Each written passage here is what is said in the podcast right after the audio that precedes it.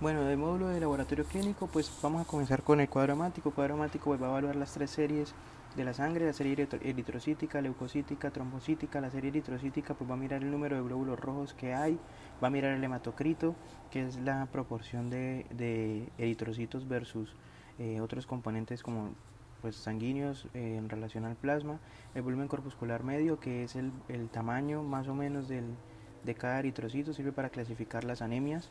Eh, va de 79 a 93, mayores tamaños serán anemias macrocíticas, menores tamaños microcíticas. La hemoglobina, que es el parámetro que nos permite hacer diagnóstico de anemia, eh, pues está disminuida claramente. La hemoglobina corpuscular media, que es digamos que el porcentaje eh, que tienen de hemoglobina cada eritrocito debe estar entre 26 y 31, esa nos permite mirar si la anemia es hipocrómica o normocrómica. En cuanto a la serie leucocítica, pues mirar el número de leucocitos va de 4.000 hasta 12.000. Tenemos leucocitosis en procesos infecciosos agudos, en intoxicaciones, en hemorragias agudas, en hemólisis, en necrosis. Tenemos leucopenia también en infecciones bacterianas persistentes o ya muy, eh, muy avanzadas como sepsis, eh, fiebre tifoidea, también en condiciones virales, mononucleosis infecciosa, condiciones parasitarias como el paludismo o fármacos como las sulfonamidas o los AINES pueden inducir una leucopenia. En cuanto a los eosinófilos, pues son las células de respuesta de la alergia por excelencia, entonces se ven ahí en reacciones de hipersensibilidad, también en parásitos se ven los eosinófilos, eh, también en otras enfermedades pues diferentes como colitis ulcerosa, leucemia mieloide crónica, policitemia vera. Eh, los basófilos, pues de una vez su nombre nos, da la pista, vaso, eh, se ven en pacientes con esplenectomía, también con leucemia mieloide crónica, policitemia vera, varicela, enfermedad de Hodgkin. Los monocitos se van a ver en pacientes con tuberculosis, con leucemias también, con policitemia vera. Y los linfocitos se van a ver sobre todo en infecciones virales, en tuberculosis, eh, por ejemplo sífilis, en toxoplasma, en leucemia linfoide crónica.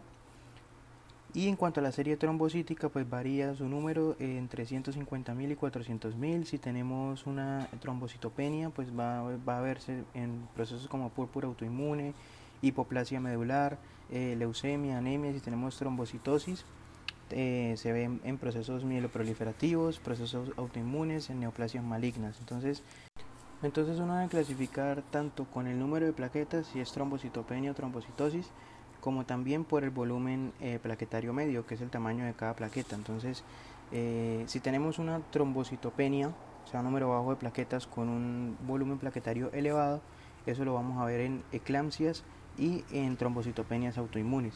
Si tenemos una trombocitopenia con un volumen plaquetario bajo, eso se va a ver en pacientes con quimioterapia, en hiperesplenismo y en anemia y en anemia megaloblástica. Em, si tenemos un conteo de plaquetas normal, pero un volumen plaquetario elevado, o sea, grandes, eso lo veremos en pacientes con mielofibrosis, mielodisplasias y con talasemias. Si tenemos un volumen alto de plaquetas, pero con un tamaño normal, eso lo vamos a ver en una reacción, pues, en una trombocitosis reactiva, perdón. Si tenemos finalmente una trombocitosis y un volumen plaquetario alto, eso lo vamos a ver en pacientes eh, esplenectomizados y en leucemia mieloide crónica. En cuanto al parcial de orina, pues bueno, la tasa de excreción de un adulto, ya lo habíamos repasado en, nefrología, es de, un, es de un cc cada minuto, aproximadamente litro y medio de orina al día producimos. Entonces el parcial de orina mira el color, el olor, el pH, proteína, glucosa, etc. Entonces en cuanto al, color, pues debe ser amarillo transparente, puede diluirse si, el paciente está sobrehidratado o si hay deficiencia de hormona antidiurética. Puede verse blanca cuando la orina se mezcle con kilo, con lípidos, con leucocitos, se puede ver naranja cuando haya bilirrubina, se puede ver amarillo verdoso también cuando haya bilirrubina, se puede ver rojizo cuando haya eh, hemoglobina, sangre, o sea, eritrocitos, eh, contaminación menstrual. Se puede ver café oscuro cuando haya metahemoglobina. Em, y en cuanto al color, me faltó uno, y es que el café también puede em, ser por ácido homogentísico. homogentísico. En cuanto al olor, pues va a, darse por la urea y por el amonio. Si hay un exceso de, amonio, es un olor amoniacal, es el olor de Ibu, un olor, un a feo. Eh, si la orina huele a rancio, eh, puede ser por una tirosinemia. Si la orina huele a ratón, una fenilcetonuria. Si la orina huele frutal, dulce, por cetonas. Si la orina huele a col, es por una mala absorción de metionina. Si la orina huele a jarabe de arce, es por una leucinosis. Y si la orina huele a olor de pies, por exceso de ácido butírico. El pH de la orina debe ser entre 5 y 9, generalmente se mantiene entre 5 y 6, más ácido. Si hay disminución del pH, pues acidosis metabólica, dietas hiperproteicas, eh, cetoacidosis diabéticas. Si aumenta el pH, la orina se alcaliniza por ingesta de bicarbonato, medicamentos como acetazolamida ah, o antibióticos como aminoglucósidos. Las proteínas pues no deben estar en más de 150 miligramos en 24 horas en orina, eh, si no pues habría proteinuria y la proteinuria puede ser en un rango nefrítico o nefrótico. El rango nefrótico es mucho peor, el nefrítico es de 1 a 2 gramos eh, en 24 horas y el nefrótico es de más de 3.5 gramos en 24 horas. Si encontramos proteína de Benz-Jones, esos son cadenas ligeras de inmunoglobulinas que están presentes en la orina cuando hay mieloma, linfoma, leucemia, o sea, cadenas muy críticas. Eh, la glucosa no debe estar presente en orina. Si hay, si hay presencia de glucosa en orina, pues eh, es porque la, glicemia em, en sangre pues excedió el umbral que es de 180, o sea, es una glicemia superior a 180 en sangre. Em, y en caso de que haya glucosuria pero no haya hiperglicemia, que es el caso que estábamos explicando, indicaría una disfunción tubular proximal. En cuanto a las cetonas, pues las cetonas se encuentran presentes cuando hay cetoacidosis diabética, en pacientes que hacen ayunos extremos, eh, en estados febriles, en estados tóxicos. Las hematíes, pues los, o los eritrocitos eh, no deben estar presentes, pero pueden puede haber una hematuria microscópica que es más de eh, más de 3 por campo y una hematuria ya macroscópica que es de más de 6 por campo. Eh, las, las, pueden verse por neoplasias de la vía urinaria, por urolitiasis, por lesiones inflamatorias, por trauma, por glomerulopatías, por ejercicio intenso. La mioglobina se ve en pacientes que son electrocutados, que convulsionan, eh, porque indican lesión muscular, eh, lesión del músculo esquelético, politraumatizados también. La bilirrubina pues va a indicar una obstrucción de la vía biliar una enfermedad hepática. En cuanto a las células epiteliales, pues indicarían desaseo una, una, muestra mal tomada. La toma de, muestra de orina pues debe ser idealmente eh, en ayunas, con chorro medio, una previo, un previo, una previa aseo genital. Entonces, pues eso podría tener o explicar las células epiteliales. Por lo general, pues son muestras mal tomadas. Eh, los cilindros hialinos van a ser los más frecuentes. Esos van a indicar enfermedad de membrana basal glomerular eh, o también se pueden estar por ejercicio intenso o pacientes hipertensos y están los cilindros granulosos que eso ya eh, indican tubulopatías, glomerulopatías, em, también indican los momento eh, pielonefritis, em, bueno, entonces esos son un poco más graves. Pues los yarinos también, pero pues como son más frecuentes y por otras causas, digamos que los, los granulares son más ya confinados a la parte de patología renal. Y los cristales, entonces tenemos, tenemos cristales de uratos amorfos, tenemos cristales de ácido úrico, tenemos cristales de fosfatos amorfos, tenemos cristales de colesterol. Los cristales de fosfato de urato amorfo eh, pues van a dar un color rosado a la orina, van a ser compuestos de calcio, de magnesio, de sodio, de potasio. Los, los cristales de ácido úrico pues van a darse en, en pacientes con gota, en eh, pacientes con quimioterapia, pacientes con leucemia mieloide crónica o con hepatitis viral. Los cristales de fosfatos amorfos van a dar orinas que son alcalinas y van a ser compuestos pues por calcio y por magnesio eh, similar a los uratos amorfos pero pues diferencia que, que los de uratos amorfos van a estar compuestos también por sodio y por potasio van a dar el color rosado a la orina estos fosfatos amorfos van a dar eh, alcalinizar la orina y los, los cristales de colesterol pues cuando hablamos de quiluria están presentes en cuanto a las proteínas plasmáticas o lipoproteínas plasmáticas, pues eh, son a partir de los lípidos. Los lípidos nos van a generar a nosotros una fuente de energía, fuente eh, hormonal o, sirven como precursores de hormonas. También actúan en la termorregulación eh, para garantizar un buen funcionamiento de órganos celulares, un buen funcionamiento de membranas celulares. Si están en exceso, pues ya nos generan problemas como la aterosclerosis, que va de la mano con las enfermedades vasculares coronarias, renales, cerebrales, etcétera. Eh, los lípidos pues, van unidos a lipoproteínas o también van unidos a la albúmina y circulan en el plasma. Las vías de obtención de líquidos son exógena y endógena, pues la exógena siendo la principal, que es el aporte de la dieta, En la dieta nosotros eh, pues adquirimos triglicéridos, colesterol, fosfolípidos. Eh, entonces cuando ingresa eh, pues la comida, la bilis emulsifica esas grasas, las saca a flote, forma las micelas y nuevamente pues puedan ser digeridos por las lipasas, en este caso pancreáticas y, gástricas que estén en el duodeno. Eh, en el enterocito, los lípidos pues, van a ser absorbidos, van a ser sintetizados en kilomicrones. Esos kilomicrones van a ser exocitados por los vasos quilíferos para que circulen eh, finalmente en sangre. Los kilomicrones eh, van a estar formados por la ApoB48 y por C2. Como ellos son los primeros que vienen de, de, la dieta, pues ellos van a ser ricos en triglicéridos, en colesterol esterificado, no esterificado, en fosfolípidos. Eh, ellos van a pues circular como dije en sangre y en el endotelio capilar de los adipocitos del músculo cardíaco y el músculo esquelético se va a encontrar una enzima que es la LPL que es la lipoproteína lipasa esa enzima va a degradar ese kilomicrón o sea le va a quitar el triglicérido eh, y van a quedar de ahí pues como remanentes de kilomicrón que pueden ir al hígado a sintetizarse o ese colesterol y ese fosfolípido que queda libre digamos que lo puede posteriormente metabolizar las HDL eh, los kilomicrones pues no van a interactuar con las LDL, ellos simplemente interactúan como dije con la LPL que es, que es la enzima eh, que se encuentra en el, endotelio. Ahora, en cuanto a la vía endógena, eh, esa va a iniciar en el hígado. El hígado produce la BLDL, que es la lipoproteína de muy baja densidad. Ella es rica en triglicéridos, en ésteres de colesterol también. Eh, en cuanto a las apolipoproteínas presentes en la BLDL, la ApoB100 y C2 y C3. En los kilomicrones era ApoB48 y C2. Eh, entonces la BLDL pues va a seguir un curso muy similar a los kilomicrones, también va a ser afectado o degradado, metabolizado por la LPL, lipoproteína lipasa, que le va a quitar el triglicérido y los va a volver remanentes de BLDL o, también son llamados IDL. Esos IDL eh, van a tener tres vías.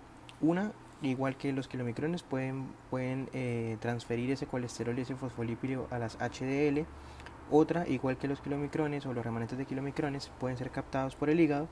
Eh, y la adicional es que pueden volverse LDL por una enzima que es la lipasa, lipasa hepática, diferente de lipoproteína lipasa. Entonces, eh, pues ya cuando se vuelven LDL, los LDL van a tener menor cantidad de triglicéridos, pero van a estar cargados de seres de colesterol, pues el colesterol es útil eh, ya que es captado por los tejidos periféricos y por el hígado. En los tejidos periféricos pues va a ayudar a la síntesis de hormonas eh, o también para, como dije al inicio, las membranas celulares para la integridad de las mismas. Eh, pero lo malo es que esas LDL pueden ser captadas por macrófagos, sobre todo en los vasos coronarios, y formar células espumosas que posteriormente pues, van a participar en procesos de aterosclerosis, tanto coronarios como periféricos o como neurológicos.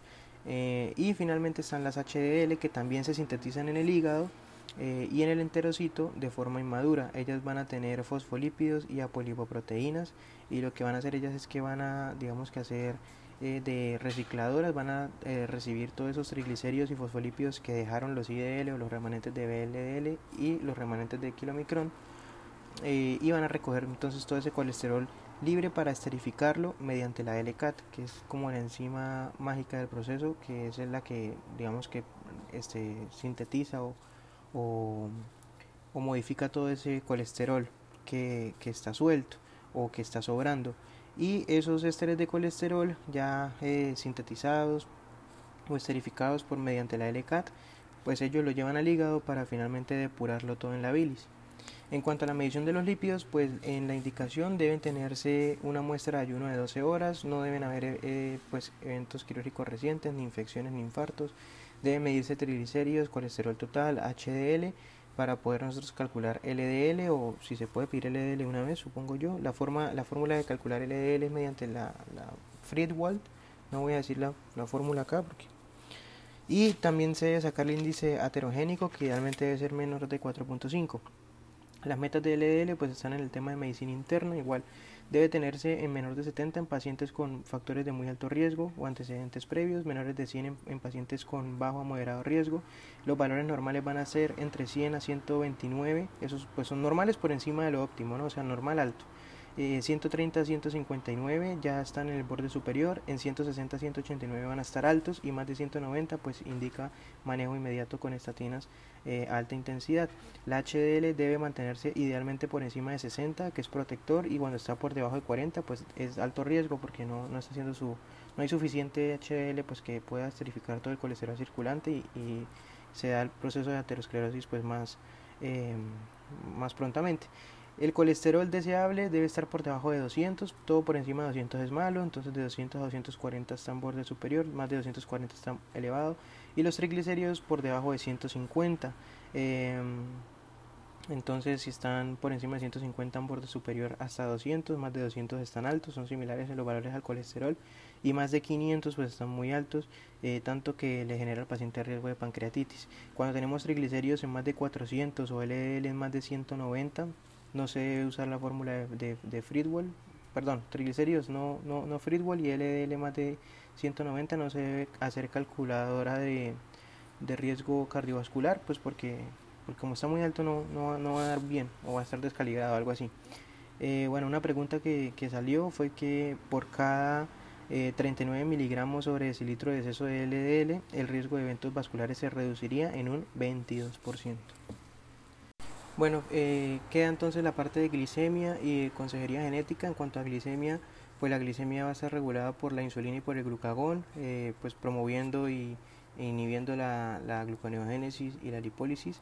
Eh, la hormona del crecimiento y el cortisol a dosis altas van a generarnos resistencia a la insulina, la obesidad también genera resistencia a la insulina, la adiponectina, si no recuerdo mal, que eso se ve en el tema de eh, embarazo, en diabetes, en, en gineco, obstetricia, diabetes gestacional, creo que se habla de la adiponectina, a dosis bajas también genera resistencia a la insulina.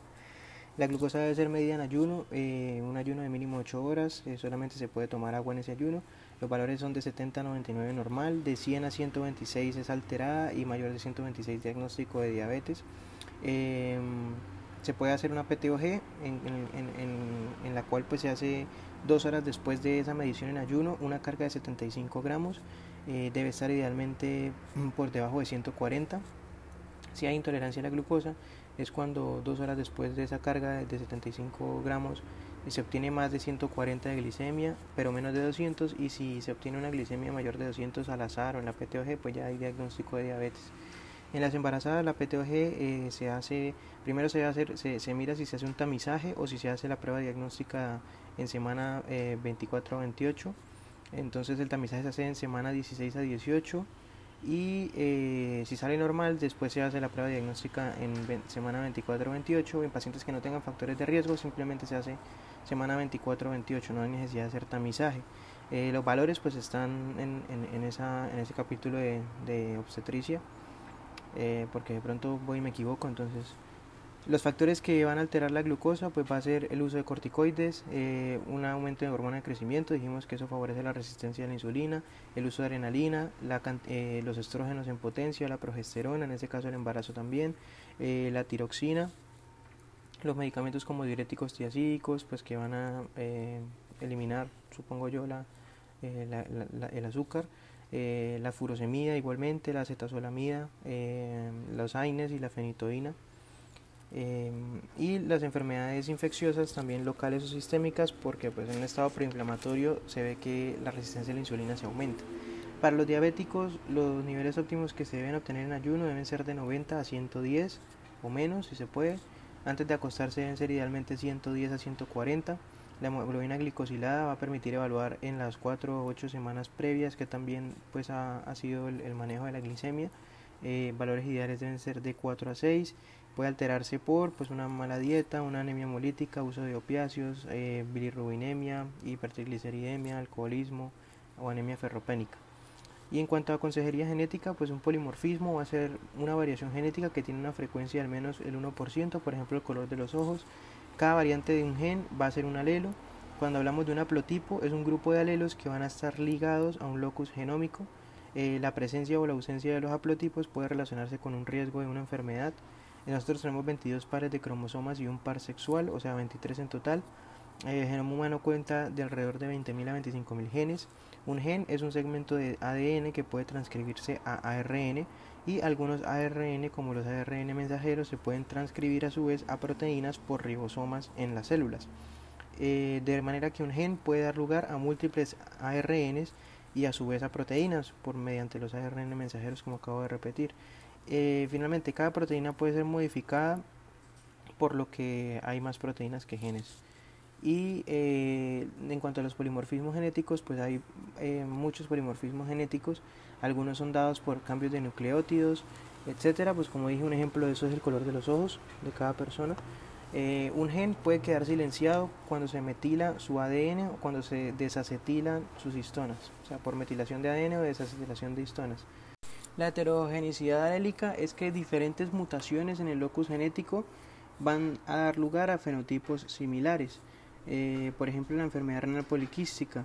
Esta se ve en el módulo de urología de malformaciones urinarias, eh, pero pues igual de ella saber que puede ser autosómica recesiva o autosómica dominante, dependiendo de si tiene mutaciones en los genes ADPKD1 o ADPKD2.